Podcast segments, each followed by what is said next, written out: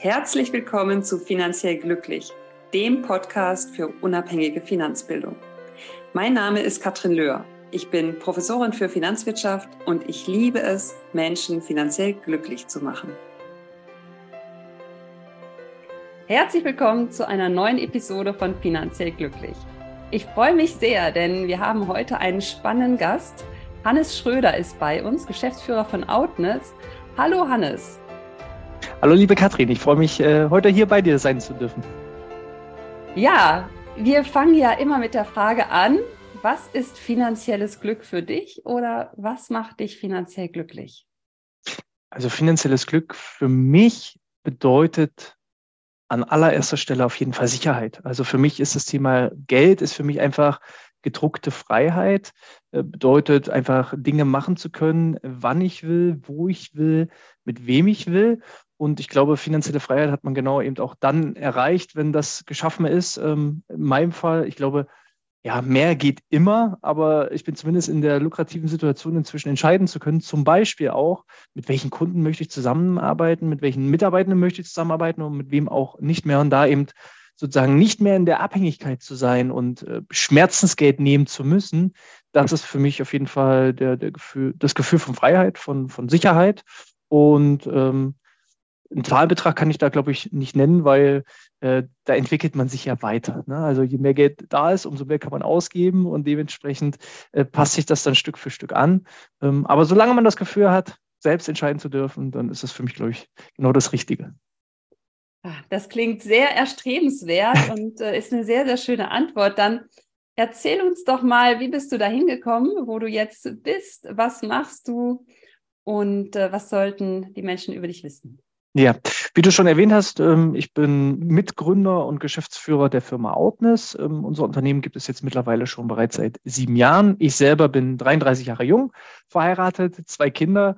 Ähm, hobbymäßig habe ich schon immer seit der Kindheit an äh, das Thema Sport um mich gehabt, habe verschiedene Sportarten ausprobiert, bin irgendwann tatsächlich beim Fußball dann auch hängen geblieben und habe eben auch meine große Leidenschaft äh, zum Thema Sport eben auch zum Beruf gemacht, mein Hobby zum Beruf gemacht, indem ich ähm, ja zuerst Fitnessökonomie studiert habe vor einigen Jahren und vor mittlerweile elf Jahren auch das betriebliche Gesundheitsmanagement studiert habe. Und äh, in diesem Bereich bin ich jetzt auch schon ja, seit einigen Jahren aktiv, anfänglich als ja, Personalreferent mit zusätzlichen Schwerpunkt des betrieblichen Gesundheitsmanagements und jetzt mittlerweile seit sieben Jahren als Geschäftsführer eines Dienstleistungsunternehmens, welches sich eben mit dem Schwerpunkt des betrieblichen Gesundheitsmanagements beschäftigt. Genau. So, und betriebliches Gesundheitsmanagement und Finanzen.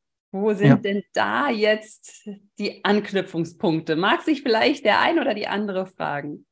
Wo siehst ja. du die? Ähm, alleine schon beim Return on Invest, weil ich würde sagen, äh, das Thema betriebliches Gesundheitsmanagement ist so eines der letzten ökonomischen Geheimnisse, äh, was viele noch nicht kennen, was viele noch nicht wissen weil äh, der Return on Invest beträgt 2,7, äh, also 270 Prozent. Jeden Euro, den du in betriebliches Gesundheitsmanagement investierst, in die Gesundheit deiner Mitarbeitenden investierst, bekommst du durch Fehlzeitenreduktion, durch Reduktion von Fluktuation, durch eine bessere Teamstimmung, bessere Produktivität, höhere Motivation, bessere Kommunikation, bekommst du einfach zurück. So, nach dem, also allein schon monetär, 1 Euro reingeben, 2,70 Euro zurückbekommen. Und dann gibt es ja auch noch viele ja, Soft Skills, die man gar nicht so richtig in, in, in, Euros fassen kann, eben wie eine bessere Teamstimmung, was ist das wert, das bekommst du als Bonus obendrauf. Und wenn man das einmal verstanden hat, dann ist das eines der besten Anlageobjekte. Also ich weiß nicht, wie es bei dir aussieht, ich kenne wenig Anlageobjekte mit 270 Prozent Rendite. Nein, das ist hervorragend und da haben wir auch schon die erste Parallele weil im Bereich Financial Wellbeing gibt es ja. jetzt äh, Studien aus den USA, die zeigen, dass der Return on Investment bei 3 US-Dollar liegt. Je nach äh, Wechselkurs liegen wir da im ähnlichen Bereich. Mhm. Und ähm, das ist tatsächlich dann eines der letzten ökonomischen Geheimnisse. Wie, kna wie knacke ich denn dieses Geheimnis? Ähm, mhm. Wenn ich jetzt als Unternehmen hellhörig werde und sage, Moment mal, BGM, was machen wir da? Machen wir da überhaupt schon was? Mhm. Was würdest du empfehlen? Ähm, wir bauen relativ viel Kontakte auf mit potenziellen Unternehmen und stellen halt häufig auch diese Einstiegsfrage. Machen Sie was im Bereich des betrieblichen Gesundheitsmanagements Und wenn ja, was machen Sie da? Und da ist erstmal so die Definitionsfrage, was ist denn überhaupt betriebliches Gesundheitsmanagement? Weil äh, wir bekommen da ganz unterschiedliche Antworten. Also die meisten sagen, ja, natürlich machen wir was im Bereich des BGMs. Äh, Antworten sind dann häufig sowas wie, wir haben einen Obstkorb oder es gibt irgendwie Gratiswasser für die Mitarbeiter. Mancher sagt, wir haben einen Betriebsarzt. Manch einer spricht von Eingliederungsmanagement und einem Hamburger Modell. Der nächste redet über Arbeitsschutz, Arbeitssicherheit. Und das alles hat irgendwie was auch mit dem betrieblichen Gesundheitsmanagement zu tun, ist aber tatsächlich tatsächlich noch nicht so ein BGM, das ist die Abkürzung, wie wir es verstehen. Also eine Art ganzheitliches Gesundheitsmanagement. Denn idealerweise greifen verschiedene Säulen ineinander. Das heißt, äh, wir haben zum einen den Bereich Eingliederungsmanagement. Mhm. Jeder Mitarbeitende, der ähm, ja, mehr als sechs Wochen entweder am Stück oder eben ähm, auf einzelne Erkrankungen aufgeteilt, äh, mehr als sechs Wochen in einem Kalenderjahr erkrankt ist, hat einen Anspruch auf betriebliches Eingliederungsmanagement. Das heißt, der Arbeitgeber und Arbeitnehmer setzen sich zusammen, um Ideen zu entwickeln. Zum einen, um die Arbeitsfähigkeit wiederherzustellen und zum anderen aber auch die Arbeitsfähigkeit zu erhalten kann passieren beispielsweise in Form von Anpassung von Arbeitsprozessen, Arbeitsabläufen, Arbeitsmitteln, dass einfach gemeinsam Lösungen erarbeitet werden. Das ist sozusagen Säule Nummer eins.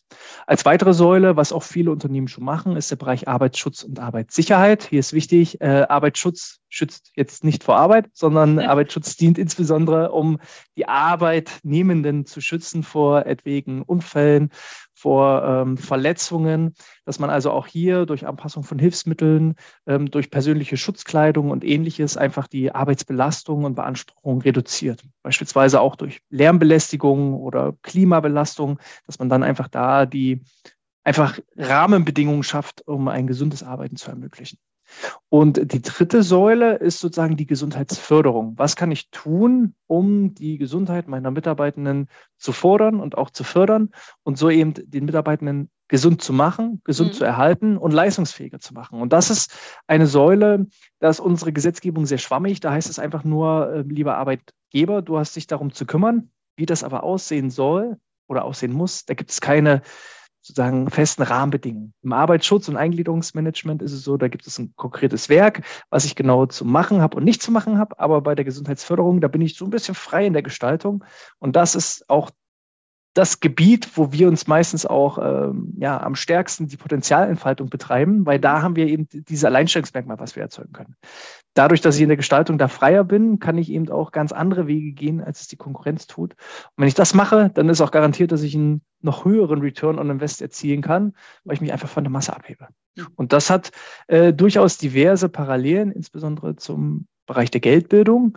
Es gibt verschiedene Prozessschritte, die man durchgeht, startet mit einer Analyse, macht eine Planung, führt dann die Maßnahmen durch und guckt, was am Ende bei rausgeht.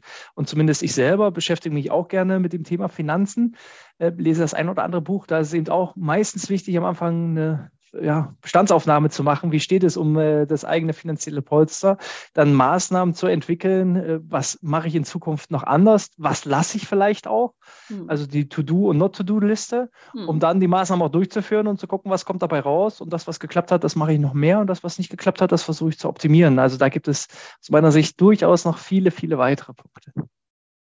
Das stimmt. Und wenn du jetzt sagst, hier wertvolles Invest, äh, 2,70 Euro und äh, ihr habt aber dann das Alleinstellungsmerkmal im Grunde, das durch individuelle Zuschneidungen noch, noch zu steigern. Was genau meinst du damit? Das mhm. macht mich ja doch neugierig.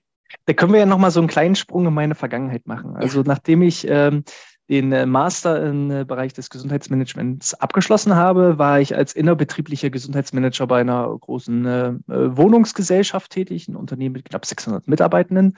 Ähm, da hatte ich so eine Doppelposition. Die eine Hälfte war ich Personalreferent, die andere Hälfte war ich Gesundheitsmanager. Mhm. Und diese Doppelposition hat dazu geführt, dass ich selber keine Maßnahmen durchführen sollte. Also ich war zwar fachlich dazu durchaus geeignet, ähm, Trainings, Coachings, Screenings, Workshops, Vorträge, Seminare selber durchzuführen. Fachlich hätte ich das gekonnt. Aber meine Personalleitung wollte das insbesondere nicht, weil es doch irgendwie komisch wirkt. Vormittags verhandelt man die Gehälter und nachmittags steht man dann mit denselben Mitarbeitern äh, in Sportshorts und Sportkleidung gegenüber und mimt dann den Fitnesstrainer und treibt die Leute gegenseitig an.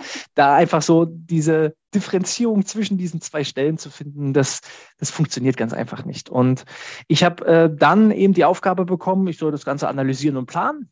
Und die eigentliche Durchführung der Angebote werden dann von externen Dienstleistern durchgeführt. Mhm. So der Plan. Jetzt muss man aber wissen, ähm, wer schon mal versucht hat, einen Physiotherapie-Termin zu bekommen, der wird feststellen, da sind lange Wartezeiten, auch in den Fitnessstudios und dergleichen ist die Auslastung relativ hoch. Es hat sich also keiner bereit erklärt, zur richtigen Zeit die richtigen Maßnahmen am gewünschten Ort äh, ja, individuell durchzuführen. Also mhm. Ort, Zeit und eben auch die Zielgruppe, die richtigen Maßnahmen für die richtigen Leute durchzuführen. Und daran bin ich verzweifelt. Ich saß dann irgendwann zusammen mit meinem besten Freund heute besten Freund und Geschäftspartner und habe gejammert, wie das so ist. Ne? Ich habe gesagt, ich habe da diese Aufgabe, ich muss da Dienstleister finden, aber es will sich keiner bereit erklären.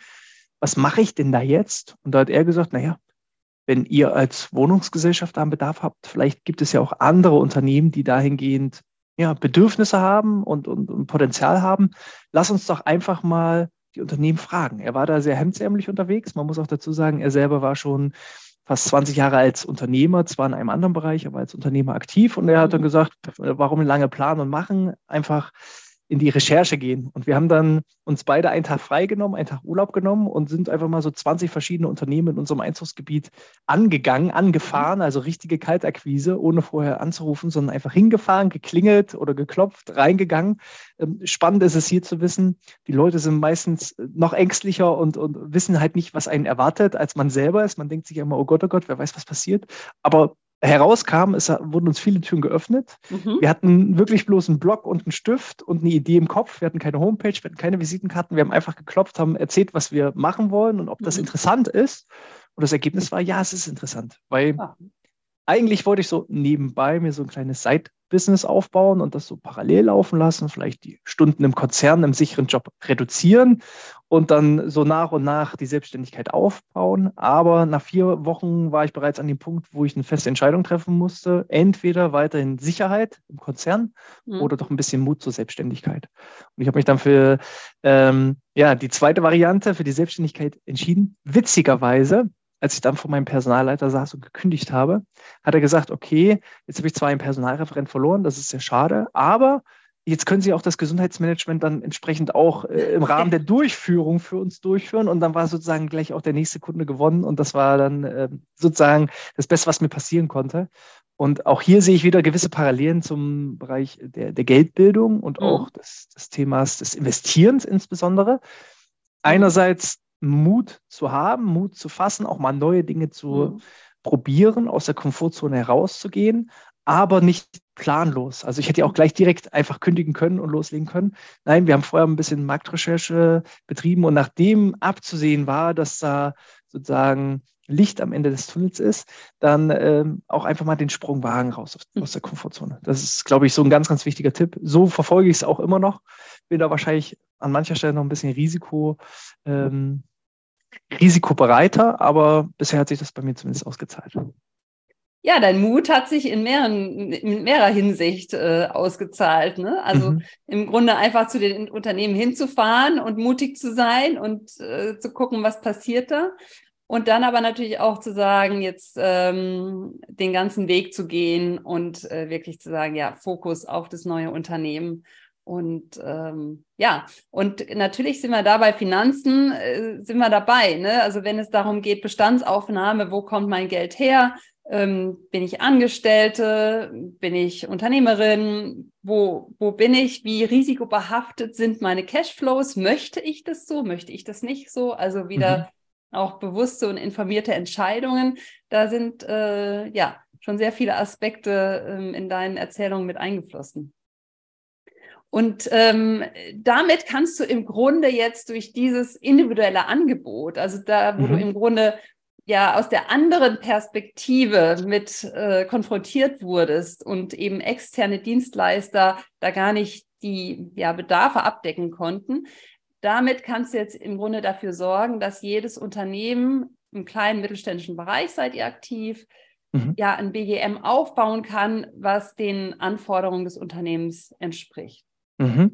Ähm, genauso ist es. Also wir sind jetzt inzwischen ein Team aus 25 Mitarbeitern. Also aus dem mhm. kleinen Zweimann-Startup hat sich dann nach und mhm. nach ein, ein auch mittelständisches Unternehmen mit 25 äh, Festangestellten entwickelt. Und äh, so wie du das sagst, äh, einerseits ist die Individualität wichtig, aber auch das ich sag mal, zielgerichtet ist wichtig. Also wir arbeiten immer nach einer gewissen Blaupause, mhm. während Unternehmen, die häufig so ein Gesundheitsmanagement äh, selber erstmal aufbauen, eher so eine Art Bauchgefühl BGM initiieren. Das mhm. heißt, einzelne Mitarbeiter sagen vielleicht, ach Mensch, so eine Laufveranstaltung wäre ganz toll, lass uns doch mal eine Laufgruppe gründen. Der nächste sagt, vielleicht ein Yogakurs wäre ganz toll. Der nächste bringt den Obstkorb mit.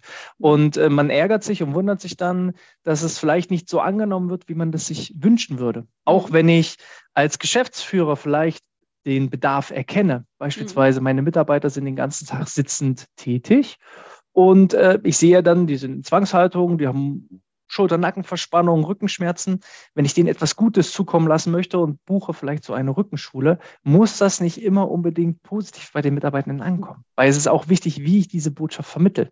Ich habe einmal zum Beispiel den großen Fehler begangen und habe meiner Frau ungefragterweise zu Weihnachten ein Küchengerät geschenkt, weil ich dachte mir, ich meine es gut. Ja, du kennst meine Frau, Kathrin, oder warum lachst Nein, ich aber, aber du hast genau die, die Situation kann ich mir wirklich lebhaft vorstellen. Also Genau, also meine Frau ist häufig in der Küche aktiv und ich dachte, ich will ihr was Gutes tun, weil ähm, so ein neues, schickes Küchengerät kann ja dann helfen. Und ähm, meine Frau hat ähnlich reagiert wie du. Sie hat mich ja eher verschwitzt angelächelt und dachte sich, äh, meinst du das jetzt wirklich ernst? Ja. So, ich habe den Fehler dann nicht zweimal, weil aus Fehlern kann man ja lernen, Fehler kann man machen, aber man sollte auch daraus lernen. Ich habe den Fehler nicht nochmal gemacht, sondern ein Jahr später zu Weihnachten habe ich gefragt, Schatzi, was wünschst du dir denn? Und dann hat sie ein äh, gewisses Gerät genannt. Und äh, dann habe ich gesagt, Hä, das ist doch auch ein Küchengerät. Und dann sagte sie, nein, nein, das ist nicht einfach nur ein Küchengerät, das ist Punkt, Punkt, Punkt. Und äh, das war für mich ein riesen Learning auch in Bezug auf ähm, andere Themen, unter anderem des betrieblichen Gesundheitsmanagements. Nicht immer, nur weil vermeintlich etwas Positives gut ist und wir es an jemanden weitergeben wollen, wird das von dem anderen auch so aufgenommen, sondern eben, wenn ich ein Küchengerät einfach ungefragterweise verschenke, heißt das, äh, geh gefälligst in die Küche und mach ja. was zu essen. Ähm, wenn ich den Rückenkurs für meine Belegschaft buche, dann heißt das, äh, der Chef findet uns zu dick oder der findet uns nicht leistungsfähig oder nicht leistungsstark. Wenn ich ähm, einfach ungefragterweise irgendwelche Geldtipps weitergebe, dann ähm, ja, wird von meinem Umfeld vielleicht das auch nicht so angenommen und wahrgenommen, weil äh, der Prophet im eigenen Land zum einen, wird immer nicht so akzeptiert, mhm. als auch äh, wie, ich habe da gar keine Geldprobleme, warum gibst du mir ungefragterweise Geldtipps? Und ähm, da eher das Thema Partizipation zu betreiben, also eher die, die, diejenigen, die es anwenden, als Mitentscheider ins Boot zu holen. Das ist eben ganz, ganz wichtig. Und das machen wir im Schritt Nummer eins, der Analysephase. Mhm. Dass wir eben äh, Mitarbeiterbefragungen durchführen. Wir gucken uns natürlich auch verschiedene Zahlen, Daten und Fakten an, um auch erstmal auch Wirtschaftlichkeitsberechnungen zu machen. Lohnt sich überhaupt so ein, ein betriebliches Gesundheitsmanagement für das Unternehmen? Ähm, wir nehmen sozusagen die Ziele, Wünsche und Bedürfnisse aus Unternehmenssicht auf und die Ziele, Wünsche und Bedürfnisse aus Mitarbeitersicht. Und auf einmal hat das Ganze einen ganz anderen Geschmack, wenn ich eben frage, was wünschst du dir, lieber Mitarbeiter? Ernährung, Bewegung, Stressbewältigung, Partnerschaft, Beziehung, Geld, Geldbildung. Ähm, und er setzt seine Kreuze. In dem Moment, wo er das Kreuz setzt, hat er sich zum einen moralisch verpflichtet, mhm. dass er das auch macht und umsetzt und zum anderen ähm, fühlt er sich, wenn dann das Angebot kommt, als gehört. Also er hat mhm. es sich selber gewünscht, er hat es sich selber angefordert und jetzt erfülle ich lediglich den Wunsch, das ist meine einzige Aufgabe. Ja. Und ähm, das ist halt ganz, ganz, ganz wichtig und das machen die meisten nicht, sondern sie mhm. wollen etwas Gutes tun und stülpen es drüber von oben mhm. herab und dann kommt es vielleicht, obwohl es gut gemeint ist, falsch an. Und das ist eines der größten ja, Learnings, äh, die eben einfach auch wichtig sind, das Ganze eher wissenschaftlich fundiert am Anfang zu betreiben. Genau, und das ist nämlich auch eine Parallele, weil das ähm, hatte ich auch schon, wurde mir berichtet von einem Unternehmen, die tatsächlich auch schon vor Jahren mal ein Angebot im Bereich äh, finanzieller Bildung gemacht haben, die das aber äh, ja mit einem Titel versehen haben, der dann nicht so gut ankam. Also es war jetzt nicht heraus aus den Schulden, aber es ging in die Richtung, ja. Mhm. Und mhm. Ähm, das ist dann natürlich auch so etwas, äh, wie verpacke ich es? Und ich weiß, ich habe immer einen Vortrag bei dir, von dir auch auf einer Konferenz ähm, gehört, wo du da auch drauf eingegangen bist, ne? Mhm. Zielgruppenspezifische Titel auch, ja. Also Richtig. das, was für die eine Zielgruppe super passend ist, ja, ist für die andere Zielgruppe überhaupt nicht. Äh, wenn du magst, kannst du gerne ein paar Beispiele bringen. Aber äh, das, das, das klassischste Beispiel ist halt immer diese Rückenschule. Wenn man ja. überlegt, wir sind schon alle nicht gerne in die Schule gegangen. Ja. So, und wenn ich jetzt lese, Rückenschule, da habe ich schon keinen Bock drauf. So, dann der, der, der Begriff Rückenschule. Ich bin jetzt jung, ich bin aktiv. Wir wollen ja auch Prävention betreiben. Wir wollen ja nicht ja. nur die Leute im Rückenkurs haben, die schon kaputten Rücken haben, sondern wir wollen ja die haben, die gesund sind und weiter gesund erhalten. So, und wenn ich dann halt schon hinschreibe Rücken, das klingt schon krank. Und ähm, wir bieten auch Rückenschule an im Unternehmen. Aber man muss es einfach nur marketingmäßig anders verpacken, anders nennen und äh, dann eben zielgruppenspezifisch äh, unterschiedlich betiteln. Wir haben da ein Unternehmen, äh, da bieten wir dreimal am Tag theoretisch eine Rückenschule an, aber vormittags heißt es die Six-Pack-Challenge und adressiert eher so die jüngeren Menschen noch aktiv auf äh, Partnersuche, würde ich sie jetzt einfach mal so beschreiben. Mittags gibt es dann den Kurs äh, Straff und Sexy. Ist eher so mhm. für das weibliche Klientel mhm. äh, ausgerichtet. Und ähm, abends gibt es dann den Kurs Endlich schmerzfrei. Und da finden sich dann die Leute wieder, die dann auch theoretisch in die Rückenschule gegangen wären. Und so äh, trainiert halt jeder oder findet sich jeder in seiner Zielgruppe wieder und ja. fühlt sich halt einfach wohl. Und ähm, ja. ja. manchmal muss man einfach äh, dem, dem Kind einen anderen Namen geben und schon funktioniert das. Und was du auch nochmal gesagt hast, was ganz, ganz wichtig ist, ähm, auch in Bezug ähm, zum Thema Geld Manch einer wird vielleicht sagen, naja, lieber Mitarbeiter, äh, lieber Chef, anstatt jetzt hier Geld zu investieren und mir Geldbildung beizubringen, kannst du mir einfach eine Gehaltserhöhung geben. Mhm. Aber da gibt es so ein schönes Sprichwort, ähm, schenk einem Menschen einen Fisch und er ist einen Tag äh, satt. Ja. Ja, oder lerne jemanden das Fischen und er hat nie wieder Hunger. Ja. Und das ist halt so ein ganz, ganz wichtiger Punkt, sowohl in, in deinem Thema, ja. die Geldbildung aus meiner Sicht. Äh, man mhm. kann halt einmal eine Gehaltserhöhung geben, und gut ist, dann ist das aber dieser, dieser, diese Dankbarkeit, diese Wertschätzung. Wir gewöhnen uns ja einfach. Beim ersten Mal auf, der, auf dem Gehaltszettel fällt uns das noch auf, da finden wir das noch toll und beim zweiten Mal haben wir uns schon dran gewöhnt und unseren Lebensstandard angepasst. Und da halt zum Beispiel Geldbildung zu vermitteln oder eben in unserem Fall auch Themen wie Stressmanagement, mhm. ähm, Resilienz, das sind natürlich auch Themen, die, die spielen in unsere beiden Bereiche rein. Mhm. Bin ich einfach besser im Umgang mit Stress und habe vielleicht im Moment Geldprobleme, dann kann ich diese Geldprobleme durch ein gezieltes Stressmanagement besser reflektieren mhm. oder durch eine Resilienz auch mal schwierige Phasen mit psychischer Widerstandsfähigkeit äh, übermitteln. Und das war einfach der Punkt, glaube ich auch, warum wir beide uns so gut verstehen, weil es so viele Parallelen in unseren beiden äh, Gebieten gibt. Genau, genau. Also und andersrum ist es auch nochmal wichtig, der beste Entspannungskurs nützt nichts, wenn ich ja. danach nach Hause gehe und mich mit Geldsorgen rumärgere. Also es geht da so Hand in Hand. Genau so ist es. Ne? Wenn, wenn die Ursache dann nicht behoben wird, dann auf Dauer bringt der Yogakurs dann auch äh, wenig. Ähm, irgendwann nutzt Dann bin ich ab. glücklich und zufrieden für 30 oder 60 Minuten, aber danach ähm, genau. holt mich dann doch wieder der Alltag ein. Ja, richtig. Genau. Ähm, und genau, ihr geht ja sozusagen nach verschiedenen Schritten vor. Also die Analysephase hast du schon gesagt, wo man im Grunde dann ähm, ja auch wissenschaftlich da rangeht und das sozusagen äh, den Erfolg vom Zufall befreit, ja, indem man einfach ganz analytisch äh, das Ganze angeht. Ähm, wie geht sozusagen weiter, wenn jetzt ein Unternehmen ähm, sich dafür interessiert? Mhm. Also Schritt Nummer eins, Analyse haben wir mhm. erledigt. Können wir gedanklich mhm. einen Haken ranmachen. Schritt Nummer zwei ist dann aus den Analyseergebnissen praktisch Maßnahmen abzuleiten, mhm. Dinge zu planen. Also mhm. ähm, es nützt ja nichts, wenn ich eine große Unternehmensberatung beauftrage, zu analysieren und die stellen dann fest, es gibt tausende von Problemen, aber niemand mhm. geht an die Lösung ran. Das heißt, Schritt zwei ist also lösungsorientierte Planung. Und Planung bedeutet für mich genau diese Faktoren, die ich früher nie gefunden habe, zur richtigen Zeit, am richtigen Ort die richtigen Maßnahmen für die richtigen Zielgruppen. Mhm.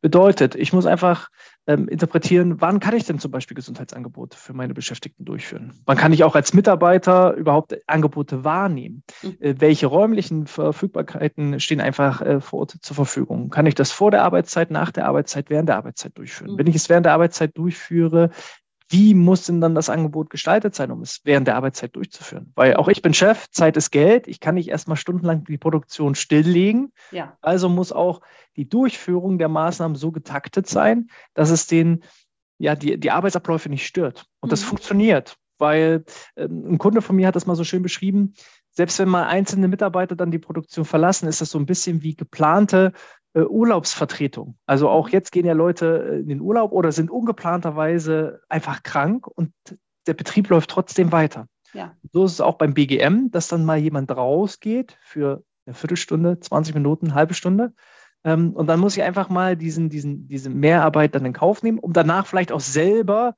wieder ähm, ja ebenfalls die Angebote des Gesundheitsmanagements wahrzunehmen. Also einfach da genau zielgerichtet abgestimmt auf die Unternehmensabläufe, auf die Bedürfnisse der Mitarbeitenden und äh, wie wir als Beispiel auch schon hatten, zielgruppenspezifisch das Ganze vorab zu kommunizieren mhm. und dann eben auch durchzuführen. Und da sind wir praktisch auch schon direkt in Schritt Nummer drei. Nachdem ich es geplant habe, muss ich es halt einfach nur noch durchführen. Mhm. Und da helfen eben diverse Anbieter oder man nimmt eben, wie in unserem Fall, so ein Alles aus einer Hand Anbieter, weil das ist so ein bisschen unser Alleinstellungsmerkmal. Wir ähm, betreuen alle einzelnen Schritte, alles aus einer Hand. In größeren Unternehmen ist es häufig so, die Analyse wird von der Unternehmensberatung durchgeführt, die Planung dann von der Personalabteilung gemacht. Dann gibt es eventuell einige Dienstleister, die dann die Angebote durchführen.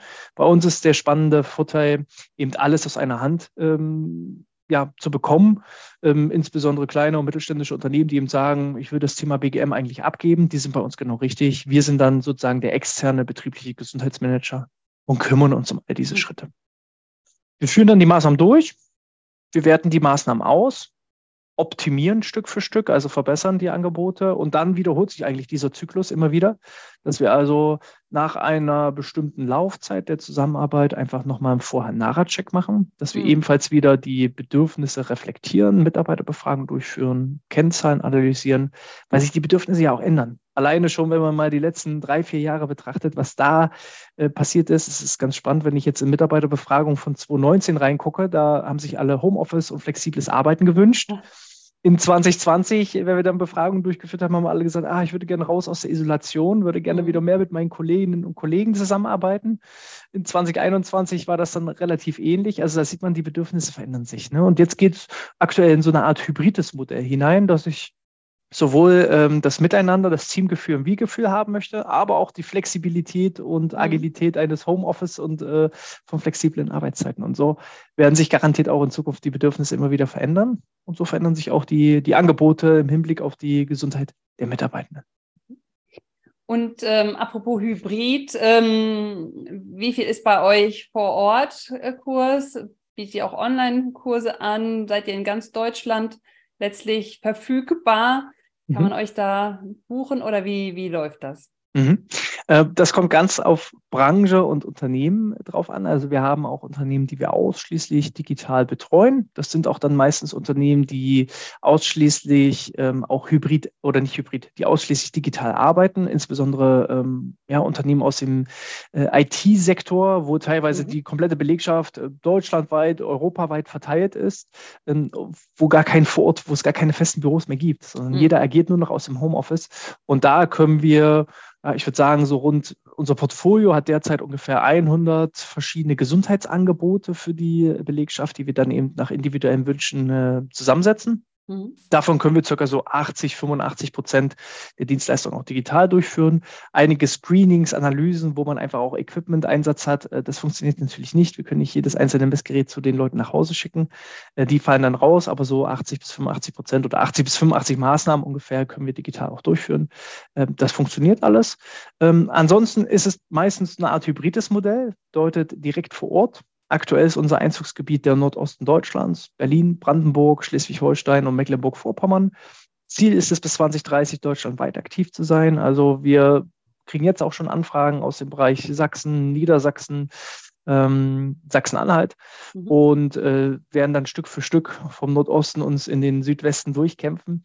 Und ähm, ja, können natürlich auch für diejenigen, die in dem Einzugsgebiet sind, auch jetzt schon direkt äh, ausschließlich Fort anbieten, weil mhm.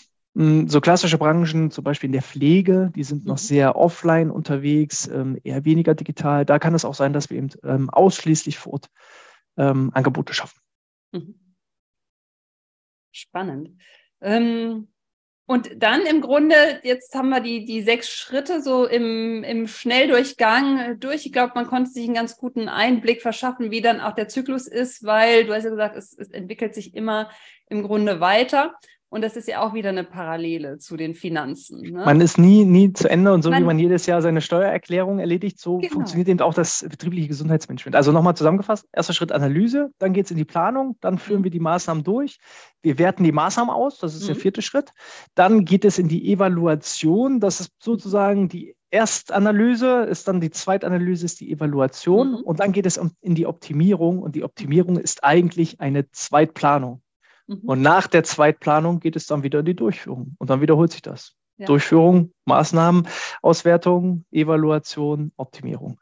Und so ist es, sollte, also ich mache das zumindest, dass ich äh, mich einmal im Jahr hinsetze, all meine Investments in Frage stelle, ähm, die rauswerfe, die nicht mehr funktionieren, performen oder die keinen Sinn mehr machen und äh, die Dinge neu ähm, ja, anlege, optimiere, mich vielleicht auch mal mit, nochmal mit neuen Dingen beschäftige, wenn man das so in regelmäßigen Abständen macht, nicht täglich reingucken, sondern eher langfristig gesehen, äh, dann führt das zum Erfolg. Und so ist es auch beim betrieblichen Gesundheitsmanagement.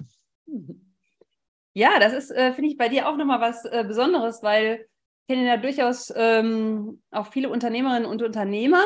Und dann würde man denken, naja, da sind private Finanzen schon auch irgendwie oft Thema, ist aber gar nicht unbedingt so. Also kann man nicht sagen. Ähm, deshalb erzähl uns doch mal von deiner äh, privaten Situation. Du hast jetzt äh, schon so ein bisschen da angerissen, äh, mhm. wie du das mit deinen Finanzen machst. Ähm, kannst du so uns noch mal einen Überblick geben, wie so dein Finanzzimmer aussieht? Wir machen ja gerne die Parallele zu einem Finanzzimmer.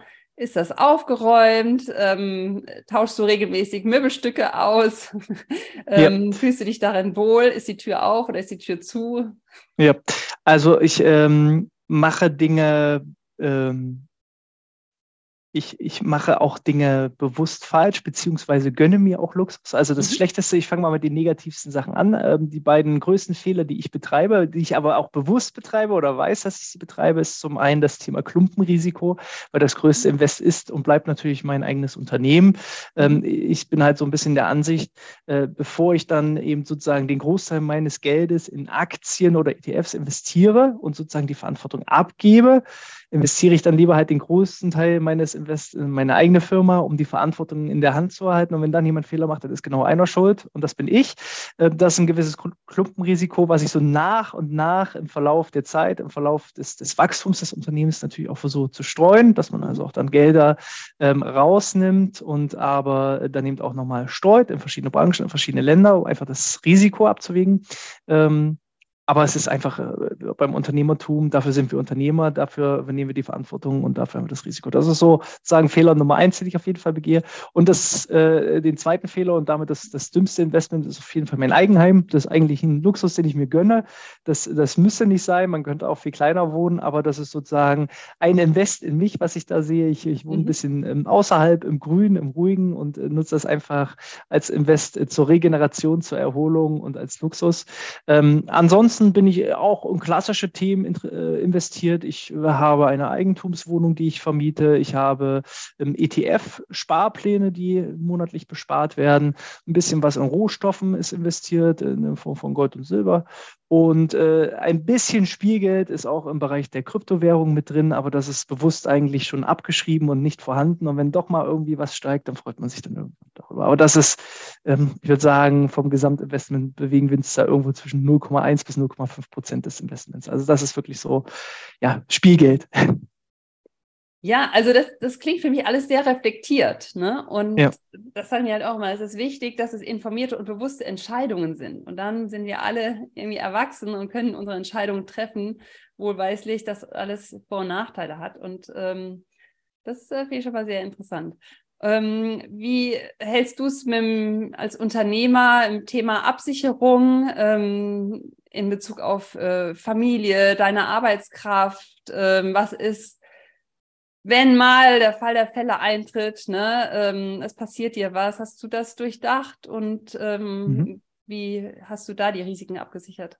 Also zum einen ist es das Thema ähm, der Berufsunfähigkeit, welche ich äh, in meinem Fall abgesichert habe, welche ich auch ähm, auf familiärer Basis auf jeden Fall abgesichert habe, ähm, sei es meine, meine, meine Ehefrau, sei es auch selbst die Kinder, die bereits jetzt ähm, durch, durch Produkte äh, die Möglichkeit haben, zum einen ähm, Dinge zu sparen, andererseits auch ähm, sozusagen äh, ja eine, eine BU-Option inkludiert zu haben für den Fall der Fälle, dass selbst jetzt im, im Kindes- und Jugendalter irgendwelche Erkrankungen auftreten, die dann den Abschluss einer Berufsunfähigkeit schwierig machen. Mhm. Also haben wir sozusagen langfristig vorausgedacht, ob das irgendwann eine, eintritt. Das ist ja immer so der Fall von Versicherungen. Wenn man es abschließt, dann passiert nichts. Wenn man es nicht abschließt, dann passiert was. Deshalb machen wir, schließen wir Versicherungen ab, um Sicherheiten einfach zu haben. Ähm, für mich selber ist es auch das Thema Lebensversicherung. Also im Sterbefall äh, ist meine Familie abgesichert. Auch äh, was die Firma angeht, sind da schon gewisse äh, Vorkehrungen getroffen worden, um entsprechende Sicherheiten reinzugeben. Und ähm, ja, das Thema auch Sparpläne, ETF-Sparpläne, Geldbildung versuchen wir eben auch äh, unseren Kindern beizubringen. Also momentan mhm. lese ich meinem Sohn, der ist fünf Jahre, meine, meine kleine Tochter, die ist zwei Jahre, ähm, aber meinem Sohn lese ich momentan äh, der Reichsmann von Babylon vor und äh, das ist ähm, da eben schon von vornherein, dass man da die, Gel die Kinder halt mitnimmt bei dem Thema ja. Geld. Also bei uns ist Geld kein Tabuthema, da reden wir auch offen am Essenstisch drüber und die Kinder schnappen das dann automatisch auf. Und das ist ganz witzig. Äh, zu Weihnachten, die Großeltern können dann sowas immer nicht verstehen. Zu Weihnachten äh, gab es eben ähm, auch mal ein Geldgeschenk. Briefumschlag. Und das Erste, was mein Sohn dann gesagt hat, oh, guck mal, Papa, hier ist wieder Geld, da können wir wieder Firmen kaufen. Das war so seine, seine, seine Aussage. Und äh, das zeigt für mich, mich hat das stolz gemacht. Die Großeltern waren da etwas eher verwundert, äh, was das Kind da äußert. Aber er wusste halt, okay, das Geld wird halt wieder irgendwie in den Sparplan investiert und äh, davon ja. kauft er dann Aktien. Ich habe ihm das halt nicht mit Aktien erklärt, sondern ich habe gesagt, ja, davon kaufst du die Stück für Stück Firmen. Ja. Und dann war für ihn klar, okay, jetzt können wir wieder davon Firmen kaufen. Sehr, sehr gut. Ähm, ja, da sagst du was Wichtiges. Ähm, das heißt, kriegt der Kleine äh, schon Taschengeld? Äh, tatsächlich noch nicht. Das steht jetzt an. Jetzt ähm, demnächst, er, er, ist jetzt sechs oder fünf, ist jetzt sechs geworden und kommt demnächst auch zur Schule schon. Ah, ja. Und äh, dann spätestens mit der Schule wird dann auch das Thema Taschengeld natürlich interessant und äh, dann führen wir das auch rein, ja. Ja. Ansonsten landet jetzt aktuell eher so Kleinigkeiten immer im Sparschwein und dann wird das Sparschwein eher in Richtung dann äh, der Bank gebracht, beziehungsweise dann ja. in, in ETFs investiert. Ja. Aber das ist klasse, weil ähm, da ist ja auch bekannt, dass im Grunde die Prägung im Elternhaus stattfindet und mhm. ähm, leider in Deutschland eben sehr, sehr zufällig dann stattfindet. Und das ist äh, ja so wertvoll, wenn man den Kindern. Bei, bei, bei uns ist es auch eher so, dass die Kinder das ähm, manchmal so nebenbei mitbekommen, weil ich bin nun sehr auch interessiert an dem Thema, höre nun auch den ein oder anderen Podcast auch zu dem Thema mhm. Geld und Geldbildung. Und wenn das dann halt im Autoradio läuft, anstatt dass wieder über irgendwelche Kriegsnachrichten berichtet wird, saugen halt die Kinder dann sowas auf. Und ja.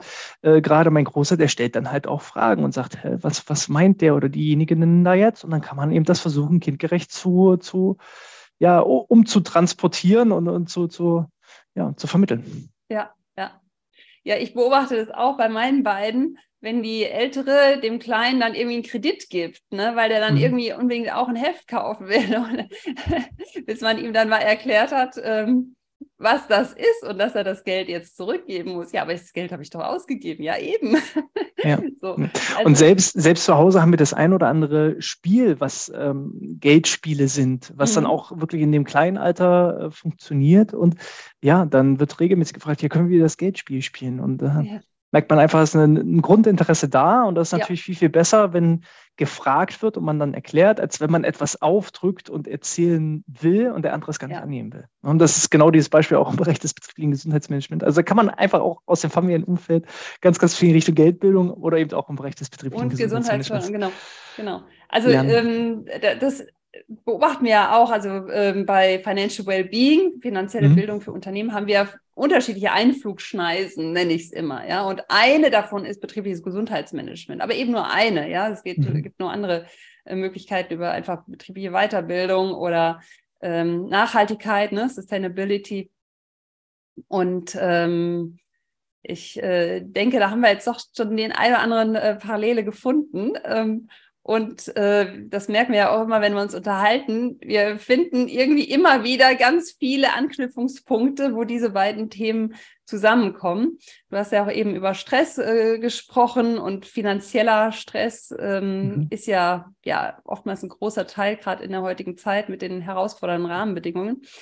Ähm, wenn jetzt äh, eine Personalerin oder ein Personaler, ein Unternehmer, eine Unternehmerin ähm, daran interessiert ist, ähm, diese Themen zu platzieren? Also einfach BGM an sich oder äh, zusammen mit Financial Wellbeing.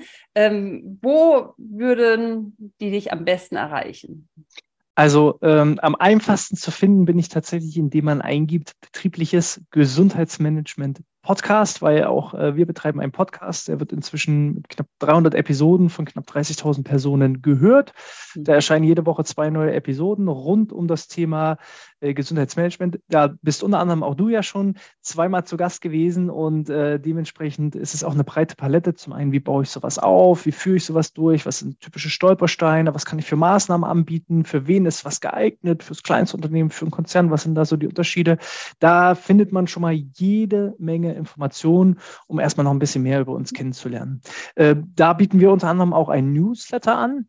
Also die Domain ist bgmpodcast.de, da findet man den Podcast unter mhm bgmpodcast.de slash Newsletter kann man sich zum Newsletter eintragen. Er erhält noch jede Menge Checklisten, äh, Grafiken, Vortragsmitschnitte einfach als Goodie und Bonus obendrauf und bekommt dann jede Woche eine E-Mail mit den neuesten Trends und Neuigkeiten rund um das Thema Gesundheitsmanagement.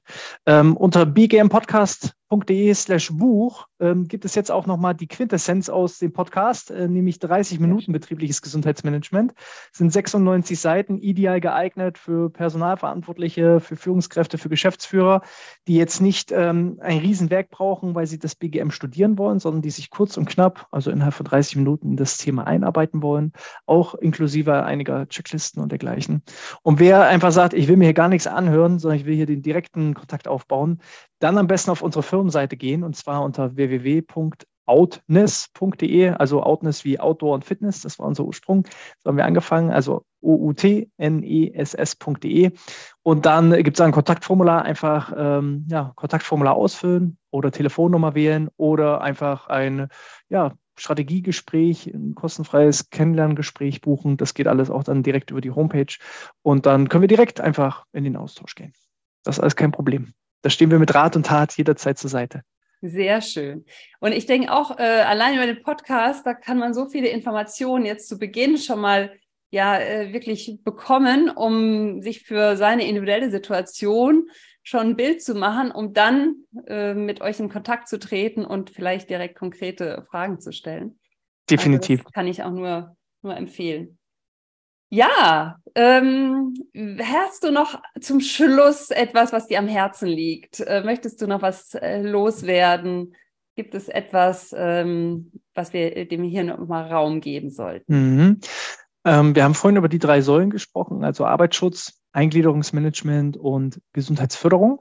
Das sind schon mal sehr wichtige Säulen und die funktionieren aber tatsächlich nur, wenn die Basis funktioniert. Ihr müsst euch das mhm. vorstellen, äh, betriebliches Gesundheitsmanagement ist sozusagen das Dach.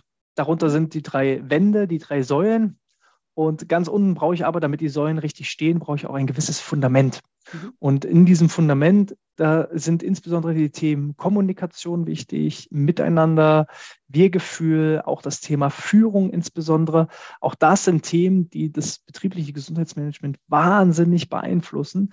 Bedeutet, wenn ich, ich kann die besten Angebote initiieren, wenn aber gar keiner Lust hat, irgendwie was miteinander zu machen, weil das mhm. Wir-Gefühl nicht stimmt, das Teamgefühl nicht stimmt, weil vielleicht das Verhältnis zwischen Führungskräften und, und ja, Mitarbeitenden verhagelt ist, dann wird das wahnsinnig, wahnsinnig schwer. Und ähm, auch da unterstützen wir erstmal die Basis zu schaffen durch Kommunikationstrainings, durch äh, Workshops, durch Teambildungsmaßnahmen, um erstmal die Basis zu legen, dass Leute überhaupt erstmal wieder was zusammen machen wollen. Und dann mhm. kann man darauf aufbauen, die verschiedenen Säulen des Gesundheitsmanagements Managements äh, ja, zu bearbeiten, um irgendwann auch um das Dach draufzusetzen, den Deckel drauf zu machen.